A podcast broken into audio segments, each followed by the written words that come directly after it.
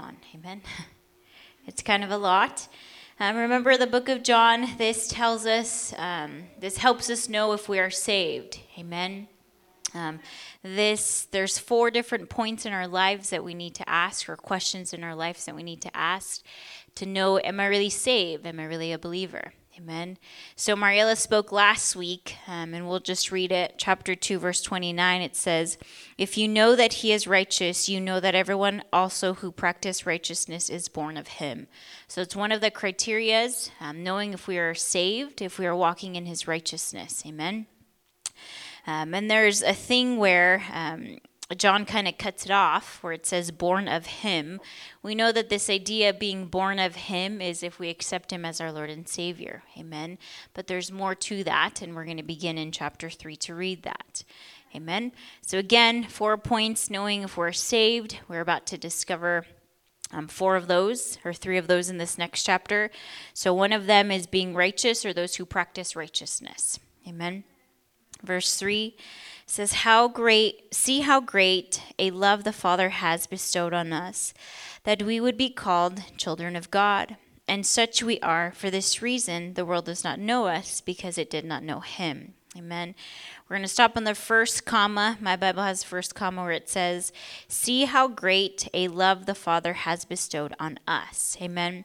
We know that the Father has given us great love, right?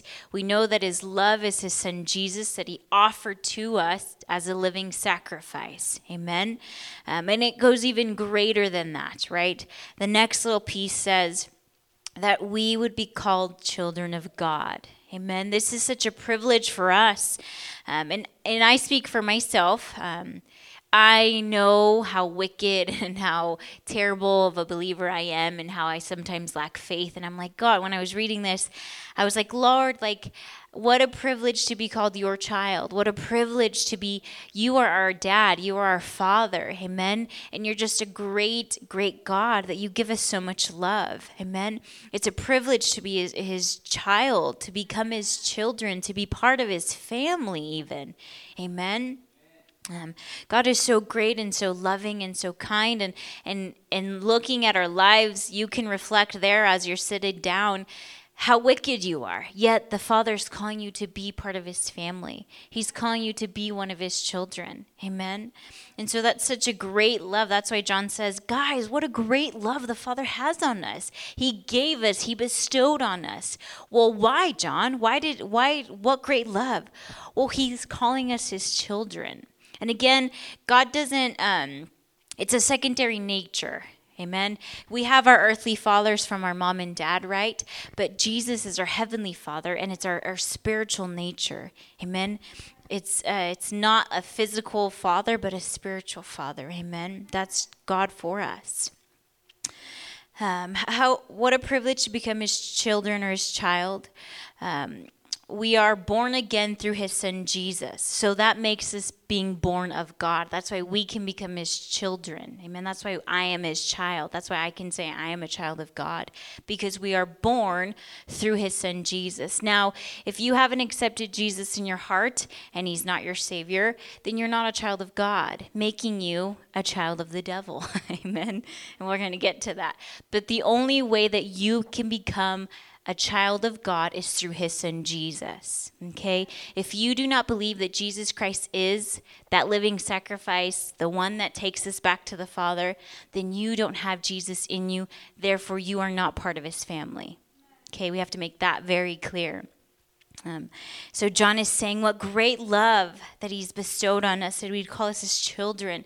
And he said he doesn't stop there, but he says, Such we are, church, such we are, beloved. Those who he was speaking to, he's like, We are this truth. And this week, um, uh, Damien and Mariella, um, they were encouraging me and helping me. And it, something Damien said was, We have to speak truth. What's the truth? And this is the truth John is saying. Such we are. We are his children because you have partaked in his glory through Jesus Christ.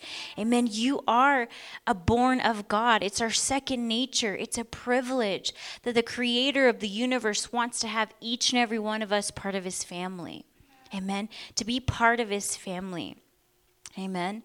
Um, again, this idea of being born again, if we read again back to chapter 2, verse 29, he who is righteous, if you know he is righteous, then everyone who knows him practice righteousness is born of him. That's a key thing. We want to believe that we're correct believers, right? So we need to walk in that righteousness. If you're not walking in righteousness, then you're not born again. You're not born of his family.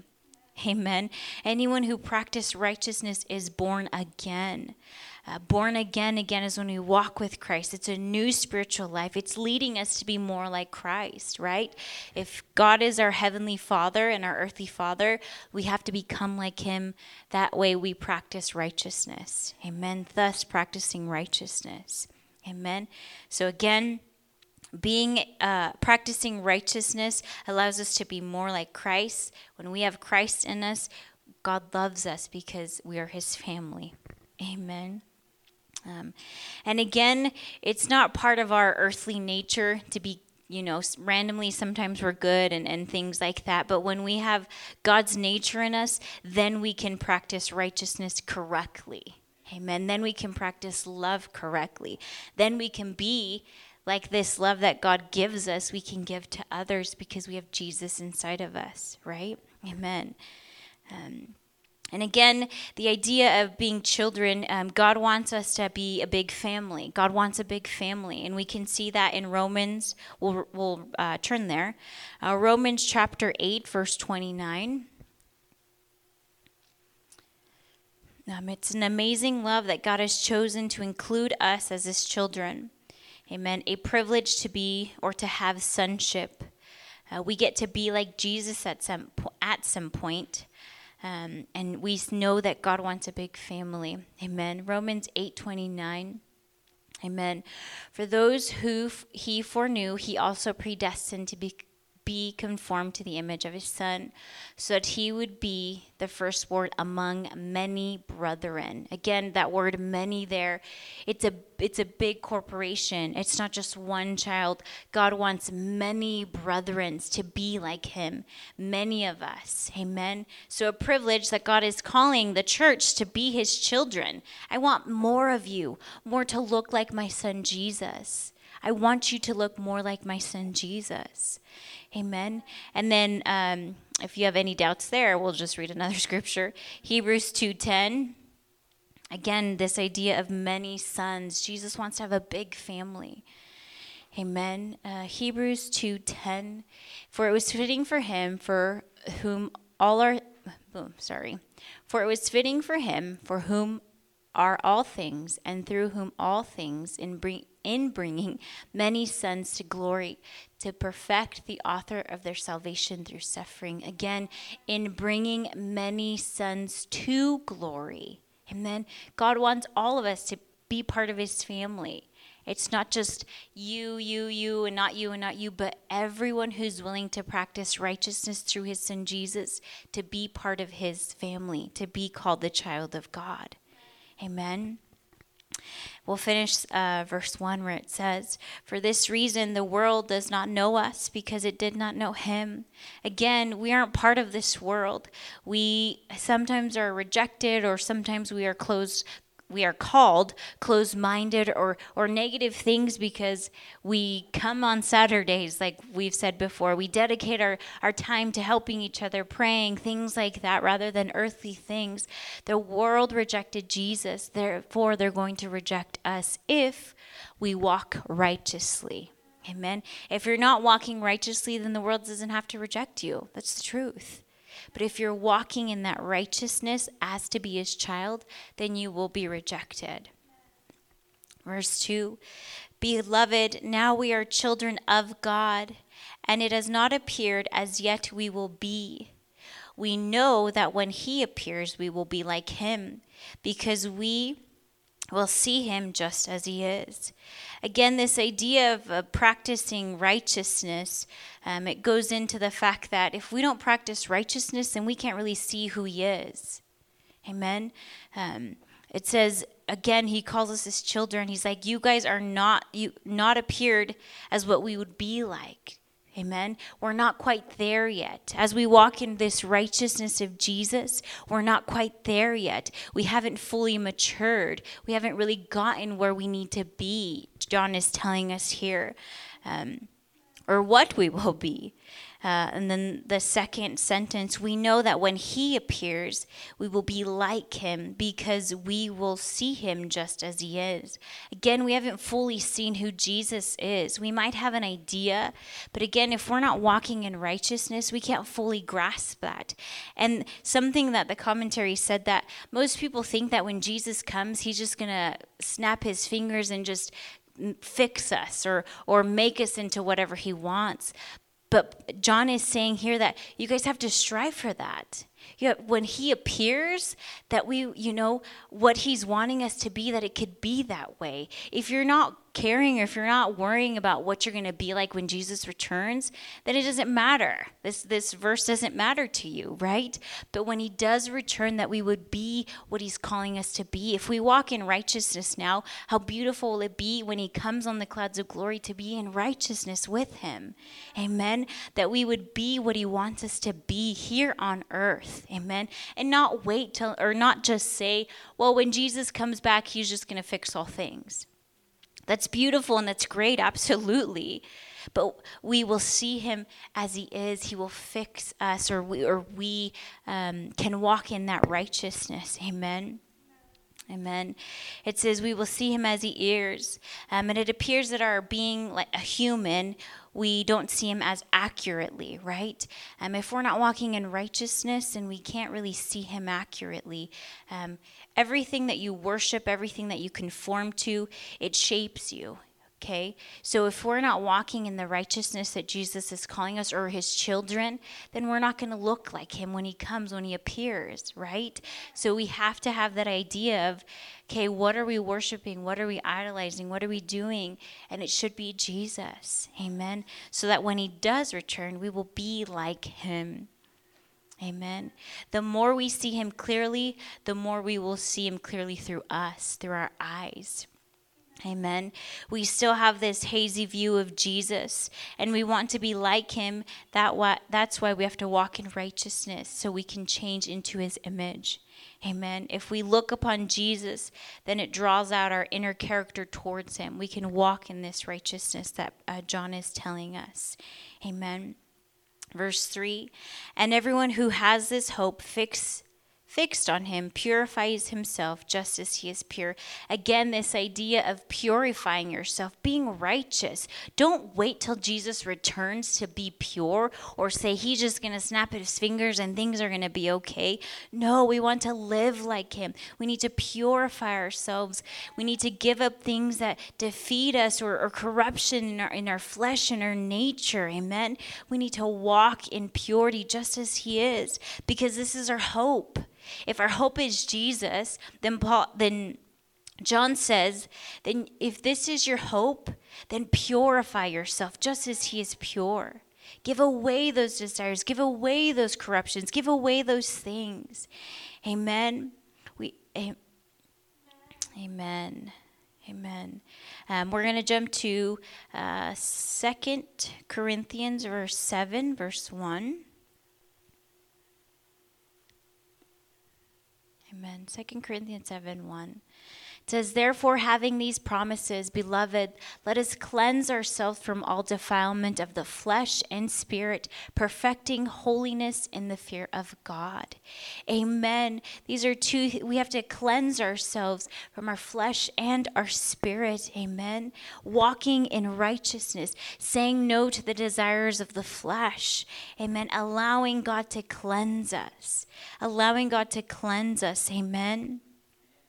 We need, uh, since we are His children, we need to clean ourselves from our filth, our heart, our flesh, those things that push us down, that don't allow us to walk in righteousness, that God would help us. Amen. Because His word says, Blanca, if you have your hope in me, then purify yourself. So when I come, you already have it made a little bit. Amen. I don't have to scrub you as hard. Amen. I don't have to scrub the filth off you as hard. Amen. This is our hope. Amen. Recognizing that this is what God wants for us to purify ourselves. Amen. To be made like Him.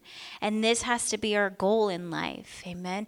If this isn't your goal in life, then you're not going to be purified. That's just the truth. If you don't want to walk in righteousness, then you don't have to walk in righteousness. But you're not a believer. Amen. Don't don't say you're a believer. And believe me, when I was reading this, I was like, man, this is a really hard one. right? This is really hard because John is telling us, you know you want to know how you are a believer? Or are you walking in righteousness? And I'm like, well, sometimes. Well, are you walking in it all the time? Well, no. Okay, well then you're not a believer. And I'm like, oh, Lord, I'm not a believer in all this time. Like, what am I doing? I'm just wasting time. Amen. Like we read, we read scripture, we read scripture, we read scripture, we read scripture, and great glory to God. But what am I doing with that? Am I purifying myself? Am I adding righteousness because Jesus is inside of me? Am I his child? Amen. Does that make sense? Amen. If Jesus is our hope, then we have to purify ourselves. If Jesus isn't your hope, guys, then don't worry about it. Don't, purif- don't purify yourself. You don't have to do it. But if you really do have your hope fixed on Jesus, then you have to purify yourself. You have to walk in righteousness. Amen. Are we good so far? Amen. Um, again, in this idea of purifying yourself, well, how do you know, right? How do you know if I'm pure? Well, you become mature. Amen. Little things don't bother you as much. Your, the sinful desires that you used to do, they don't bother you as much. You can say no, you can neglect those things. Amen. Uh, verse 4, and we're going to read verse 4, 5, and 6. Amen. And then we'll break them down. Everyone who practices sin also practices lawlessness and sin is lawlessness. You know that he appeared in order to take away sin, and in him there is no sin. No one who has abided no one who abides in him sins. No one who sins has seen him or known him. Amen. Um, some versions might not say um, practices sin, uh, mine does, and this is actually the true translation practice. Um, some may say anyone who commits sin or things like that. Um, as Christians, we sin all the time, right? But there's a difference in I stubbed my toe and I actually swore, or where I'm constantly um, swearing around my friends all the time. I'm constantly practicing sin. Does that make sense? So, again, when John says practice sin, it's because you're constantly doing it. You're, it's just your daily routine, it's just your daily life. Okay? So, it's just a constant thing um, and again, not talking about occasional sins, but you're constantly practicing it. That's huge, okay? Because as Christians, we do sin, right? But we obviously don't practice it, right? And it's in our fallen nature. We hope that with walking with Jesus, we can correct that, amen? But if we're practicing it, then we don't abide in Jesus Christ, amen? Anyone who practices sin also practices lawlessness. When it says lawlessness, it, it means it's an act as if there's no law. We know that the world is lawless, right? Because they don't really care about the laws of God. They just don't, right? They act as if there's, the, there's no law. When we know that there is a law.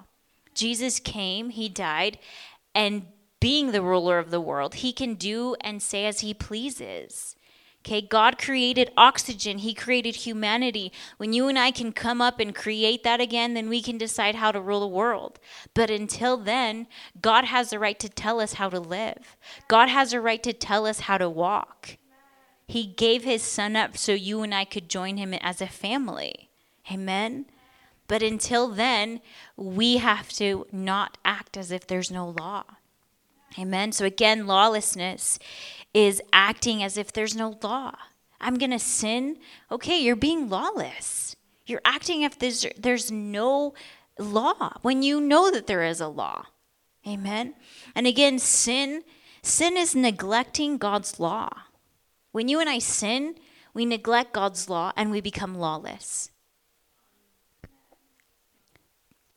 Again, practicing sin is what pushes us away from God because you're ultimately saying in your sin, and I'm guilty of this.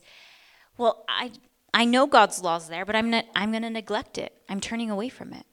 And so when I commit my sin, then I myself am saying there is no law. When I know that that's not true. Amen. Again, anyone who practices sin also practices lawlessness. We know lawlessness is an act as if there's no law, and sin is neglecting God's law. Verse 5 You know that He, this is Jesus, you know that Jesus appeared in order to take away sin, and in Him there is no sin. Amen. We know this truth. The only reason Jesus was sent back down was to demolish sin, to remove it. Amen. To take it away from us. Amen. Again, um, God loves us so much that He came down to take that away.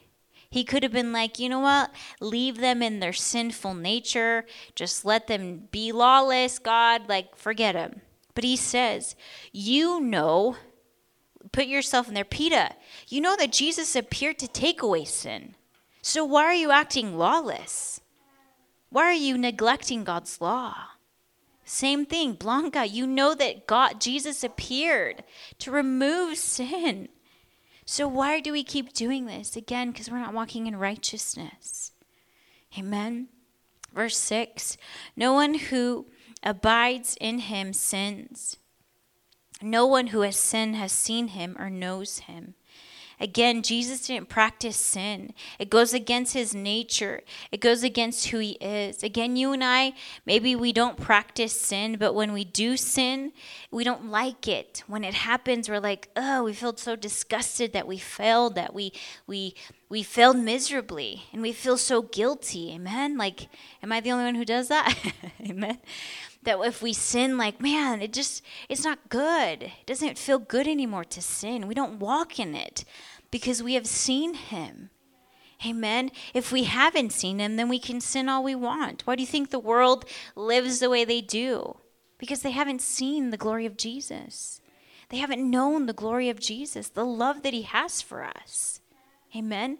And when I was reading this, I'm like, "Oh wow, this is this is intense, Jesus. This is so intense because if we say that we love you and yet we're sinning, then your word says that if we sin, we don't abide in you. Blanca doesn't abide in you. Like, and I know how beautiful and genuine and, and truthful and kind that you are. And I'm, ne- I'm neglecting all of that for this filth. You know, and I'm like, man, Lord, if we sin, then we don't abide in you. But it doesn't just stop there. It says, you guys haven't seen him. You guys haven't seen him clearly, and guess what? You guys don't know him either. It's like, wow, like, you know, we don't know him and we don't see him clearly. Amen. It really does um, affect our lifestyle. It affects, you know, what we do in our lives. If I'm going to be okay sinning, then I like, it's better just to walk away because I'm going to constantly neglect God's law and that's okay. Like if you if you want to go off into the world, that's your deal. But I have tasted and seen that the Lord has been good to me. So I cannot walk away and say I'm just going to defy all the laws. I'm going to just be lawless and act like in the back of my mind everything I've read, everything I learned doesn't apply to me. God is saying, "No, you guys don't know me. And you guys haven't seen me clearly." And John is saying, "Guys, I just told you, you are his children. But guess what? There's some of you in here who are still practicing sin. And even in John's time, there was people who were saying, it's okay to sin. You can live by grace. It's fine. They were corrupting the people. And sometimes we can think that it's fine. It's by grace. We know that this movement is happening, that you can sin and you, it's God's grace. Nobody's saying you have to purify yourself. He's saying you have to be walk in righteousness. So is there a law or is there not? According to scripture, there is a law that we have to follow. We have to follow this if we want to be part of his family, if we want to be true believers. Amen. This book, remember, this book is us being true believers. Test one is if you walk in righteousness. If we walk in righteousness, then we're not sinning, right? We, we, we don't neglect God's law. But there's some of us, there's some of us who are still practicing sin. And God is telling us, guys, if you do practice sin, you don't abide in me. But not just that, you don't see me and you don't know me. Therefore, you're not my child. You're like, Whoa, God, what do you mean? But you love everyone. For God to love the world that He gave, them, right? We got it really fast. No. John is telling us clearly guess what, guys? You do have you you can't sin anymore. And if you do, you know, you're not practicing it, right? We're not practicing it. Amen. Does that make sense? Again, if verse 6 it says, "No one who abides in him sins." Again, this this this sin is not if you accidentally stub your toe, but it's a constant practice. If you are practicing sin, then you don't abide in him, and you haven't seen him, and you haven't known him. Amen.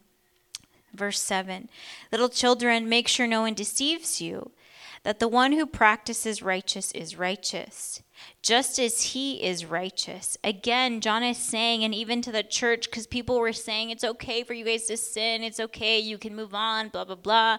You'll never hear that here because we we take scripture literal. Amen. We take it for what it's worth and what it is. Don't let not even not even yourselves, not even me. The Bible says let no one. If someone tells you it's okay to practice sin, run. If if we ever tell you it's okay to sin, run because John is saying right here, don't let don't be fooled. Don't be deceived. One who practice righteousness is righteous. What's the opposite of righteous? Unrighteousness, which is what? Being sinful, practicing sin. Amen.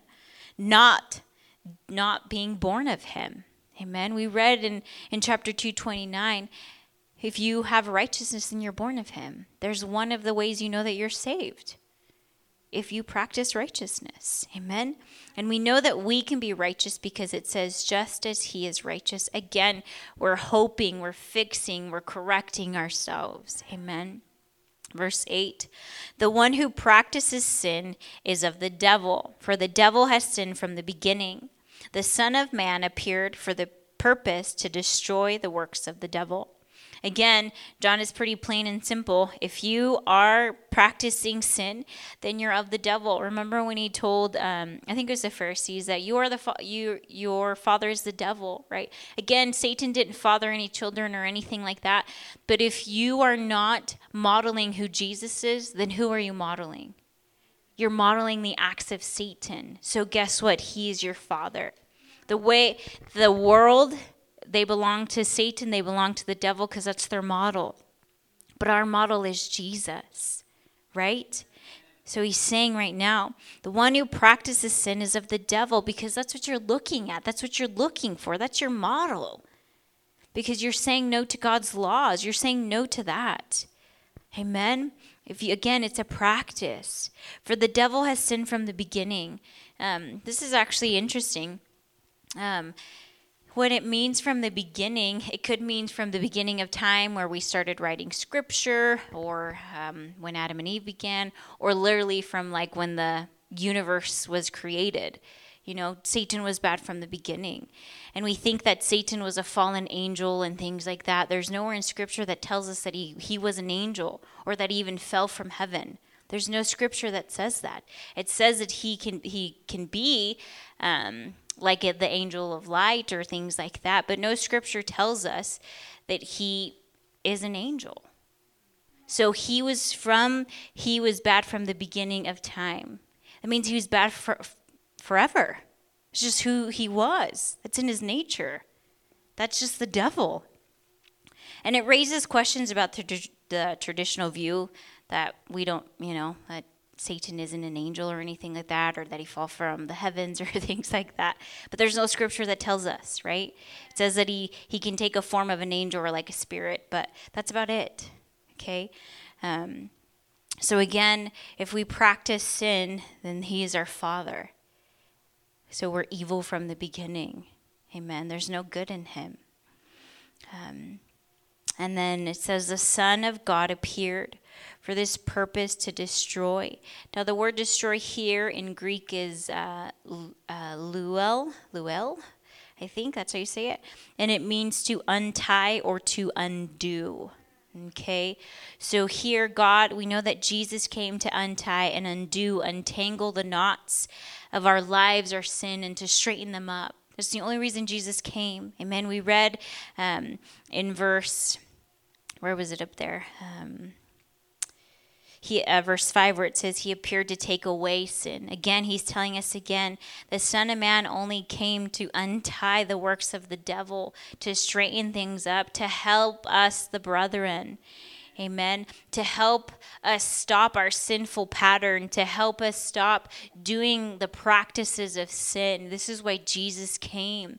And I think of something that Damon always says when the youth's like, Well, I can't stop sinning, I can't stop sinning, I can't stop sinning. Well, here the Bible again tells us that Jesus came to untie those things, He came to undo those things. And, and we can't say that He doesn't have power and authority the tr- the true reality and again when i was reading this like jesus was just like bam bam bam bam you know the true reality is you don't want to be free of those things you want to continue to neglect god's law and that's okay because that's on you. we can tell you, and David and Mariella can beat us with the bat and tell us God came to unfree you, untie you, untie you. But if you don't want any of this good stuff, then that's your loss. You walk away from God. Amen. You neglect God's law. You do that. Amen. If God is telling you, listen, I've come to destroy the acts of sin, I've come to set you free, and you continue to struggle in your sin, well, I think we need a reality check and say, I just love disobeying God. I just like it. It's in your nature because your father is the devil. And it's like a lot to like process and to understand. And you're like, oh, wait, what? Is this the truth? Yes. When I was reading this, I was like, Lord, I need to step away for a minute because this is a lot. This is intense. This is intense. God is saying here, I, He has come to untie the works of the devil because he wants you to be part of his family, because he wants you to have hope in him, because he wants you to be righteous. Amen. That's how you know you're saved. Being righteous, purifying yourself, being found righteous. Amen.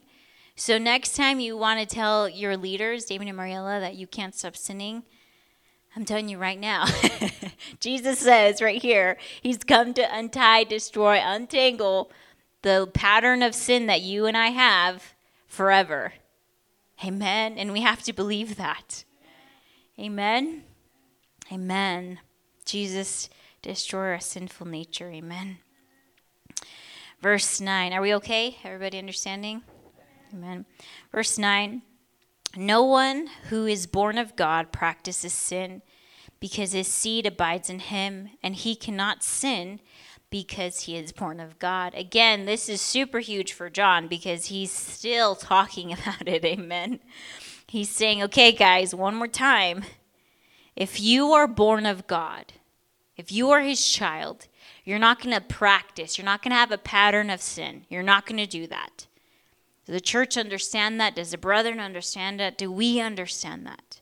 If we are his children, we cannot practice sin. Our patterns, they have to be they have to go away, they have to untie. Amen. Because his seed, mine says his seed, I don't know what your guys is, but mine says his seed. What is this seed? What is this seed? It's Jesus. His son is inside of us. He gave us his son, right? It's God's life, God's son. He is partaking in you. Remember, the only reason that God that God chooses us is because the sacrifice that his son did. Amen. The works of his son on the cross. And when we get to heaven, remember that's all the Father's going to see the blood of Jesus Christ over us. So when it says his seed, Jesus is abiding in each and every one of us if we are his children. Remember, being born again or being born of God, we're asking Jesus to come into our lives, our, our hearts, and, and being our king. Right? And so his seed is abiding in us. And when he truly abides, then we cannot sin because that's not his nature. That's not who he is. If we, again, referencing uh, verse 29 of the, the last chapter, he is righteous. Therefore, we can be righteous. We walk in righteousness. Amen. Because he cannot sin because he is born of God. Jesus is born of God, right? It's his son, his amazing and beautiful son. Therefore, if we say that we are his daughters and we are his children, then again, we don't practice sin. We walk in righteousness. Amen. Amen. So that's the first piece. Amen. Are we good? Everybody good? Everybody understanding? Okay, the next 10 through um, 24, it, we're going to discover four, the, a total of four points of how we know we're saved. So the first one is walking in righteousness. So you ask yourself, Am I walking in righteousness? And you honestly answer that, whether that be yes or no. If it's no, then you already failed the test. You can't even quiz you on your other three. if it's yes, then you have three more to go. Amen?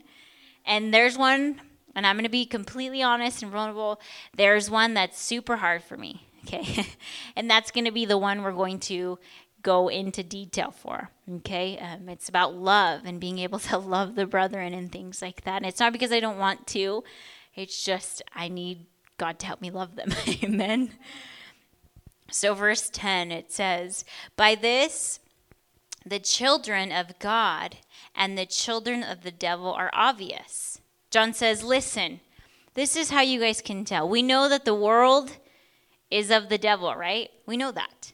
It's clear, it's distinct. And then we look at us and we can see our lives are different. But you can ask yourself when you go to work or when you're with your friends, can you distinguish who's of the devil and who's of Jesus? John is saying it is so clear for us to see. It is obvious, he says. Obvious who are of children of God and children of the devil. Anyone who does not practice righteousness is not of God, nor the one who does not love his brother. This is the second test loving your brother, loving your neighbor. Love is super huge for Jesus. As we see, it's one of the greatest commandments love your brother. Walking in righteousness and loving your brother. Okay, I passed the first test. Yes. Lord, I'm walking in righteousness. I'm purifying my lifestyle, my heart, my flesh, everything. Okay, Blanca, that's great. Second test. Do you love your brother? Well, maybe not completely. Then you're not okay with me. Then you're not my child. And you're like, wait, wait, wait, wait a minute, wait a minute. what do you mean I'm not your child? You have to love your brother, and that's how you know that you are a believer. Amen. So that's the second test. Amen. Verse 11 For this is the message which you have heard from the beginning, that we should love one another. Not as Cain, who was of the evil one, and killed his brother. And for what reason did he kill him? Because he his deeds were evil and his brothers were righteous. Again, here's the entire thing we just went over. If Cain was practicing sin, Abel was not. Abel was trying to walk in righteousness. We see Cain was of the devil, Abel was of God. And because of Cain and his jealousy and what he felt towards his brother, he didn't love his brother. Therefore, he already failed both of the two tests. He, did, he wasn't righteous and he didn't love. And he was walking in sin. Amen. He was his deeds were evil and his brothers were righteous. And the reason why um Oh wait, we'll read 13 and then we'll jump into that. Do not be surprised, brethren, if the world hates you. Um, again, we'll, we'll connect that to Cain and them. Again, the reason why Cain hated his brother because Cain was sinning and he did not want his deeds to be exposed. Amen. The reason why people don't like to hang around you or things like that and they're sinning is because they don't want their deeds to be exposed. That's the truth. They want to continue to live a sinful life. But because Abel was trying to walk in righteousness, Cain killed him. Think about our lives. We don't have to be that um, like dramatic in saying we kill our brother. But do we love our brother? That's that's murder in the eyes of God. Do we love our brother? Do we love those next to us? Amen. It says verse 14, we know that we have passed out of death into life because we love the brethren. He who has not love, he who does not love, abides in death. So, verse where it says, um, For we know that we have passed out of death into life. When you are in your um, just regular nature, your flesh, this is your original state, death, right? But then Jesus came and gave us life. When you are still in, in death, you have not been born again which means you're not a believer, right? You can't be a child of God. You're not born again. So, again, out of death into life. Your death is the original state, um, and you're not born of God. It means um, your, um, your fallen nature. Okay, death means your fallen nature, original state. You're not born of God. Um, but we, since we have been passed out of death into life, we can love our brethren. And John says, But if you don't, then you're dead. If you don't love your brethren or you don't abide, love doesn't abide in you, then you're dead. So what does that mean? Then I'm I'm back to my original state. I'm not born of God. If I don't love, then I'm not born of God. I'm back to the original nature. I'm fallen. Right? He says, "He who does not love abides in death." Well, then there's no, no eternal life in death. I don't abide in God. I'm not his child. Amen. 15. Everyone who hates his brother is a murderer, and you know that no murderer has eternal life abiding in him. Again, the fact that you hate your brother, this means you have no eternal life in you. And eternal life is the love of God. So if we don't love our brethren, then we don't have God in us. We can't love. So we can say, okay, one, we walk in righteousness. Yes, I'm definitely walking in righteousness.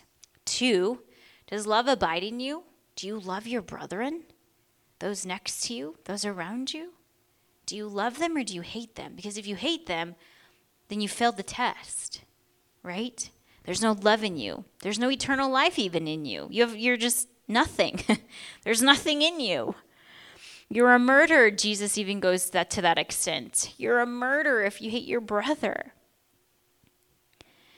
You're like, okay, well then, how do we fix that? Amen. Verse 16, we're going to see what love actually looks like. Amen. We know love. We know love by this that He, this is Jesus, that Jesus laid down His life for us, that we ought to lay down our lives for the brethren. Man, this was super hard for me to swallow. Um, and when we, it says lay down our lives for our brothers, we can go to the extent where if we had to die for them, that you would be willing to die for them. Let's be real, we live in America, but that's probably never going to happen here. Okay, if it does, that the Lord would prepare us. But the opportunity to lay down our lives for our brethren in this current moment would be denying your rights, laying down your rights for others, making those above yours, laying down your preferences, um, helping others, um, practicing serving others. Those are some practical examples as to how we can lay down our lives. Our preferences, everything Blanca wants has to be pushed down for the sake of PETA. If PETA wants Taco Bell instead of Chick fil A, I can serve PETA, love PETA in. Okay, let's go to Taco Bell. Amen. Amen. she says amen to everyone.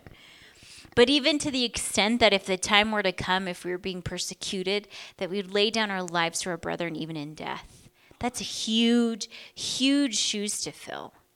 So big to fill. And the only one who can help us love like that is Jesus. Jesus Christ.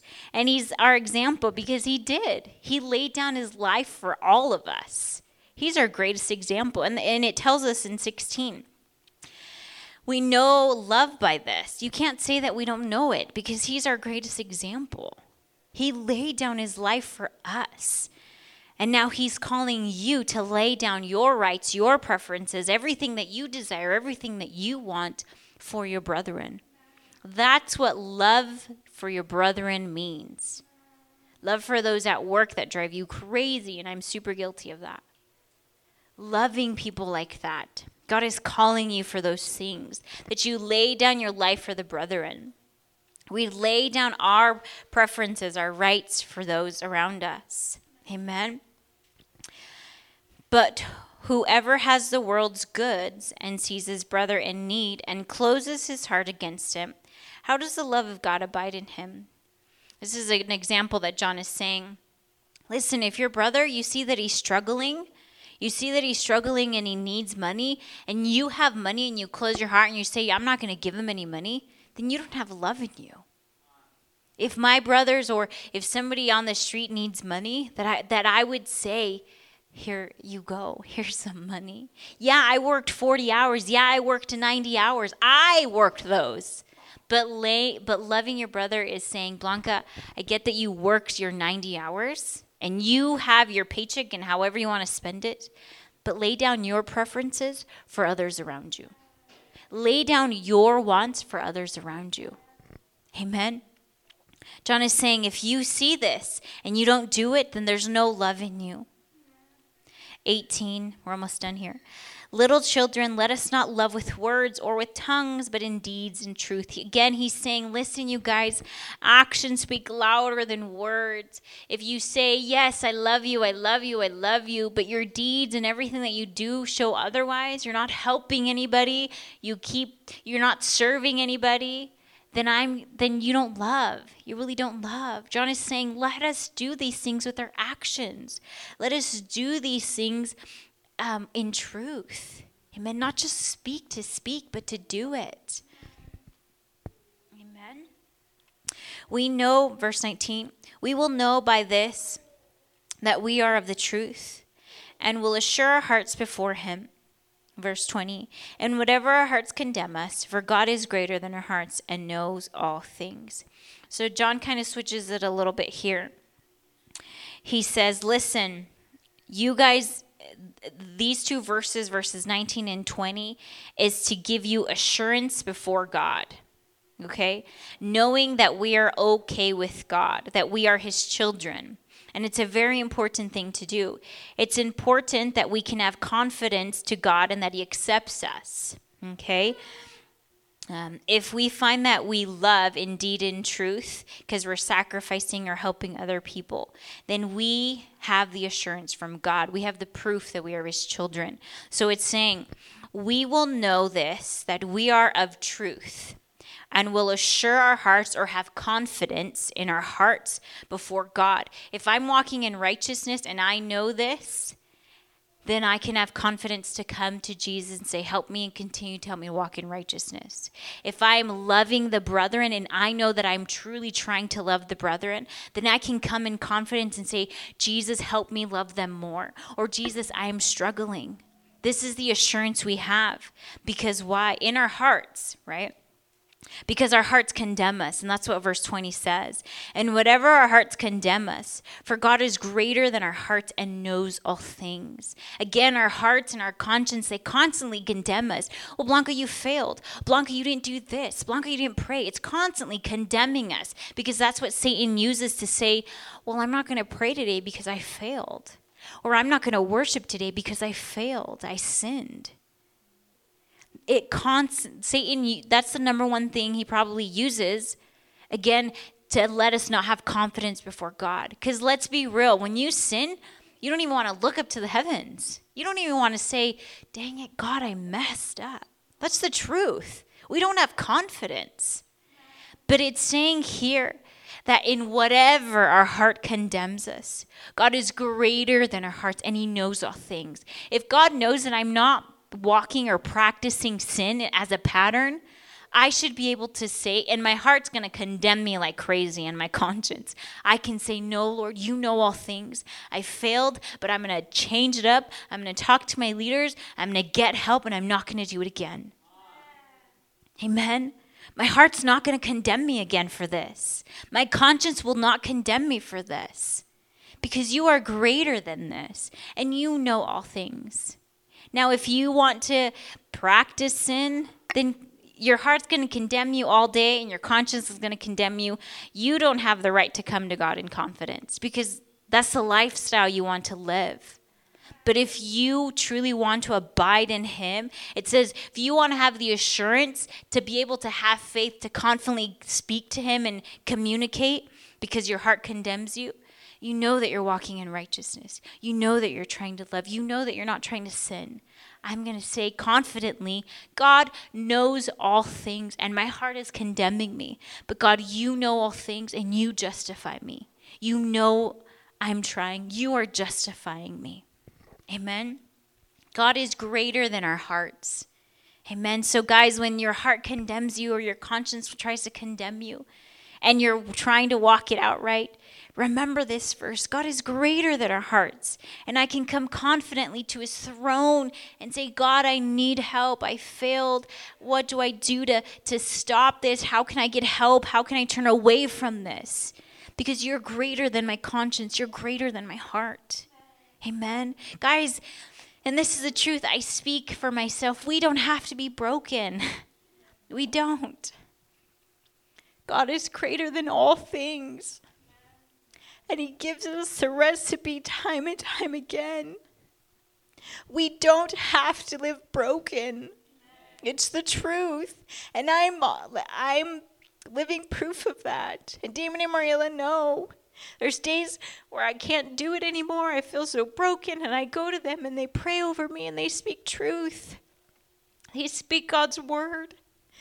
And now I have scripture to say God is greater than my heart than whatever my heart is trying to condemn me for, whatever my conscience is trying to condemn me for, God is greater than this, and He justifies me. I have the confidence, I have the assurance, I can come to Him boldly. Amen. 21. Beloved, if our heart does not condemn us, we have confidence before God. Verse 22 And whatever we ask, we receive from him because we keep his commandments and do the things that are pleasing in his sight. Again, if our hearts don't condemn us, and in the sense of it tries to condemn you, but you snatch it and you say, No, God is greater than my heart, then you have confidence. And that confidence gives you faith to ask, and he gives you back. And again, Mariela has been saying it's conditional because we keep his commandments. He's going to answer you if you keep his commandments. If you're not, then don't expect him to answer you. I'm asking to walk in righteousness. I'm asking to walk in love. I'm coming confidently. I have the assurance because I'm keeping his commandments. That's number three. So, how do we know if we're believers? Am I walking in righteousness? Am I walking in love for the brethren? Am I following Jesus' commandments? Whatever we ask, we receive from Him because we keep His commandments and do the things that are pleasing in His sight. If we keep His commandments, guess what? We know that things are pleasing in His sight if we walk in righteousness, if we love, if we stay away from sin. Those things are pleasing to Him. Those things are pleasing to Him. If we keep his commandments, then we know we please Jesus. And that's my greatest joy. I always tell Jesus, I just want to make you happy. I just want to make you happy. And it says, if you keep his commandments, these are this is pleasing in his sight. Amen. Verse 23 is going to be point 4.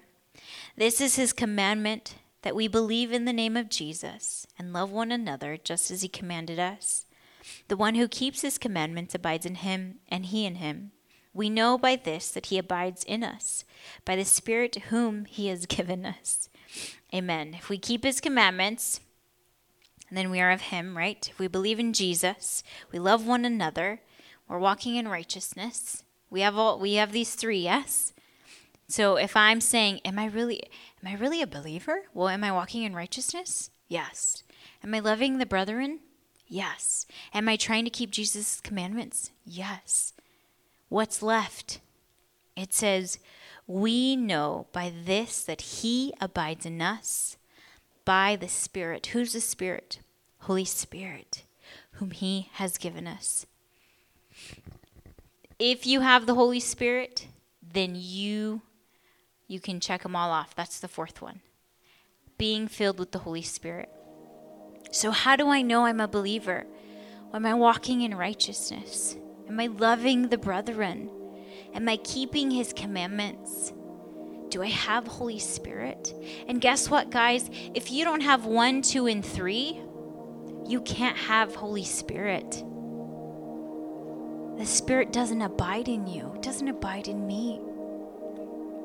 He abides in us by, it says, by the Holy Spirit. Do we have a Holy Spirit in us? And again, this is not, these aren't things that we do on the outside. I'm not righteous by the outside, it's the inward side. If I'm truly walking in righteous, it's pulling from the inside. If I'm really loving the brethren, it's pulling from the inside. It's a heart issue. If I'm really following Jesus' commandments, it's pulling from the inside. If I have Holy Spirit, it's pulling from the inside. It's an inside. It's coming, it's coming. Amen. It's coming from the inside. We have to ask ourselves are we truly believers? Are we really children of God? Is this really truth? Ask yourself it's you and God. Are you guys walking in righteousness? Are you guys loving the brethren? Are we keeping His commandments? And do we have Holy Spirit? And if we fail one of the tests, then we can't get to the next one. And maybe we never really understood. How can we know? How can we have the assurance that we are believers? Well, now we know. And maybe we weren't walking in love. Blanca wasn't walking in love. But Jesus gives her the opportunity to say, You have to walk in love to be my child. You have to walk in righteousness to be part of me. Amen. That God would fill us with that. Amen. Let's begin to pray. Just where you're at, just have a conversation with Jesus and just just what we've read, what we've learned, that He would help us. Father, we just come before you and we thank you. We thank you for your amazing and your beautiful word that you speak to us, that you speak life to us once again. And God, we ask you that we would walk in righteousness that we'd walk in love for the brethren around us. That God, we would keep, we'd be able to keep your commandments.